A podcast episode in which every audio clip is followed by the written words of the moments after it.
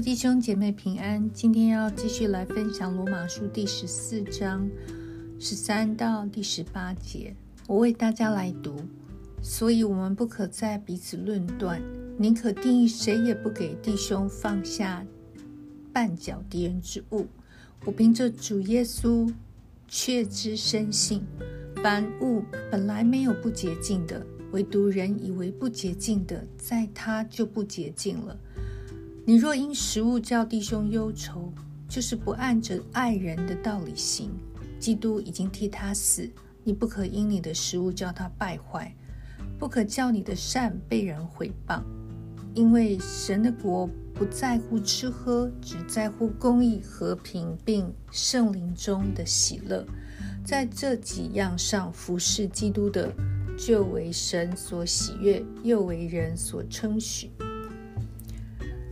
就前面所说过的，罗马书是保罗写给罗马教会的书信，所以这是一封针对教会如何建造所写的书信。而教会的根基要建立的稳，就必须在真理上准确。所以罗马书有前面很长的篇幅讲到因信称义的必要性、因信称义的示范，以及因信称义所成就的恩典。而教会如果在正确的真理上打好根基，就一定会增长。所以从十二章就开始讲教会的生活，因为这跟每一个教会中的弟兄姐妹息息相关。我们都因着因信称义的恩典，一同洗入教会，一同连于元首基督。而我们既然已经同为一体，就要彼此建造。但就是因为教会是众弟兄姐妹的结合。所以会有不同信心的程度，有人刚强，有人软弱，有人这时候刚强，那时候软弱，也有来自不同的背景，比如说有犹太人，有希利尼人，也有不同的灵程，有人很成熟，有人才刚刚信主。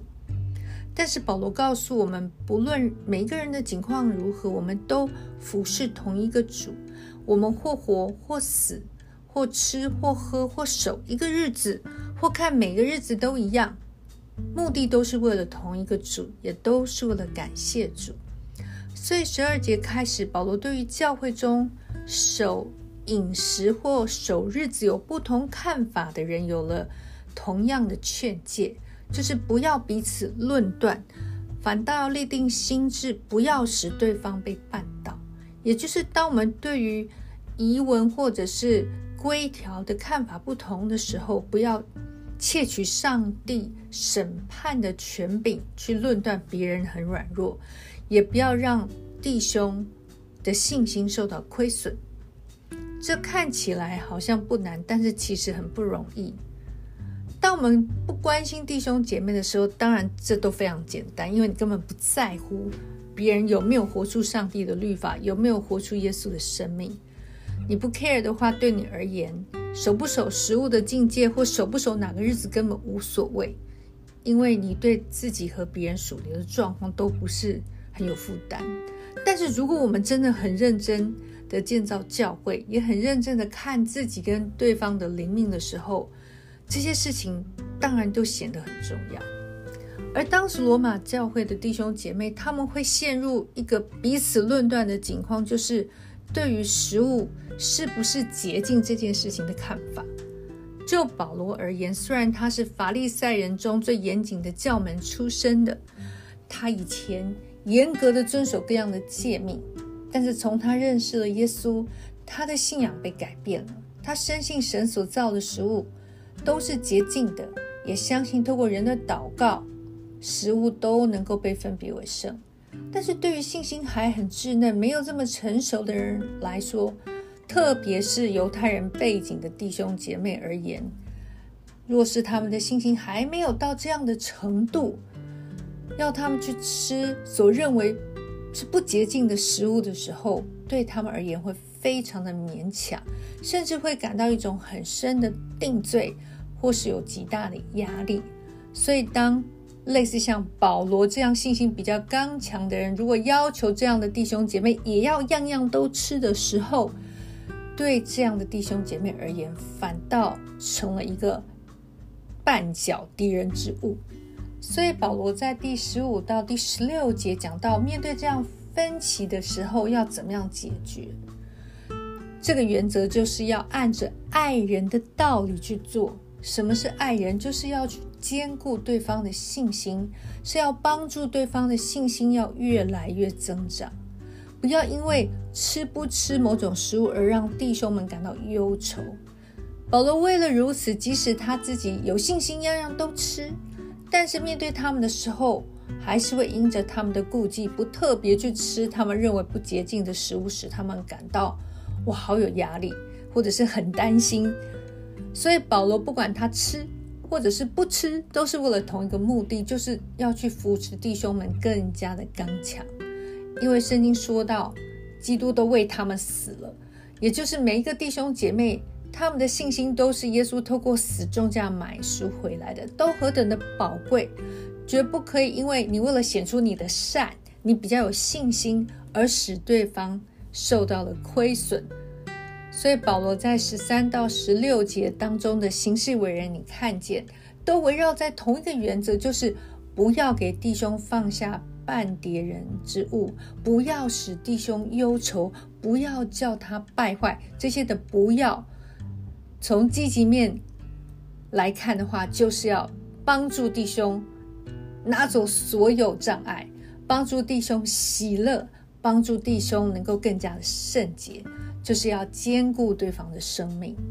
所以，其实，在我们的信仰当中，也会遇到一些这样饮食上的问题，比如。有些弟兄姐妹会问我说：“到底基督徒可不可以吃血？”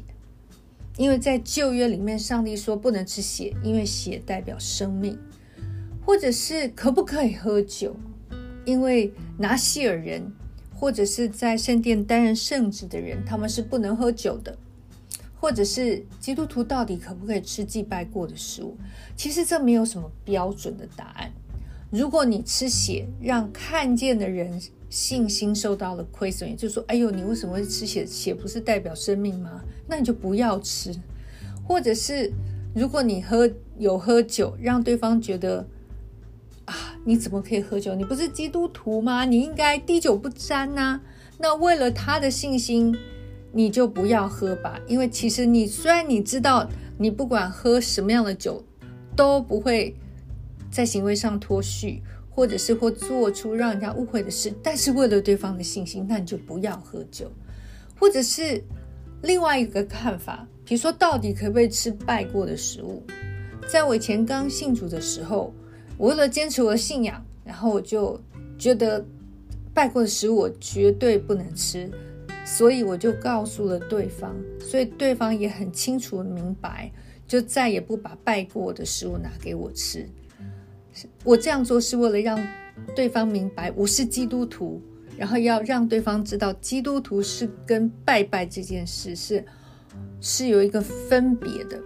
但是也有可能有一种状况，就是如果对方会因为我不吃祭拜过的食物而觉得我好像侮辱了他，反而做了很糟糕的见证。那我就奉主的名洁净这个食物，就吃了这个食物，因为这能够兼顾对方的信心，或这能够让对方对于基督信仰不会有偏差，不会有误解。所以这没有标准的答案，但是都回到同样一个原则，就是不要给对方放下半叠人的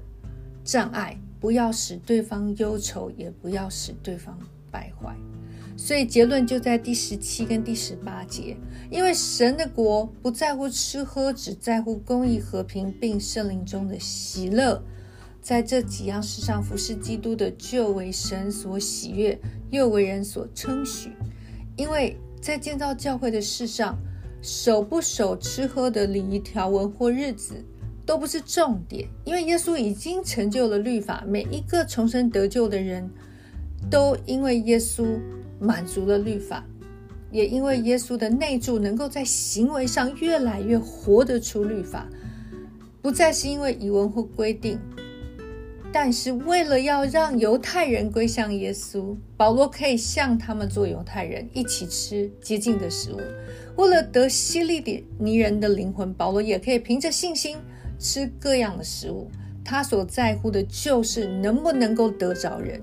他也在乎的就是教会到底能不能够活出上帝的公义，能不能活出神人之间以及人和人之间的和平，还有我们能不能够在信心中彼此兼顾、彼此帮补，活出圣灵所带出来的喜乐。而这样的教会就是一个强盛的教会，是一个能够讨神喜悦的教会。神会持续的同在，在教会中彰显神的大能。而这样的教会，因为能够彼此相爱，又一同在真理上持续的长进，就是一个有见证的教会。人们会看出我们是属基督的，他们也想要归向耶稣。所以求神帮助我们，让我们在做每一件事，不管是吃、喝、日子、抉择。每一个要面临的或左或右的路径，我们都求主帮助我们，让我们都是为了兼顾对方的信心，是为了主活，也是为了主死。那我们一起来祷告，亲爱的耶稣，我们来到你的面前，谢谢你透过今天的圣经教导我们，主要让我们不要在乎吃喝，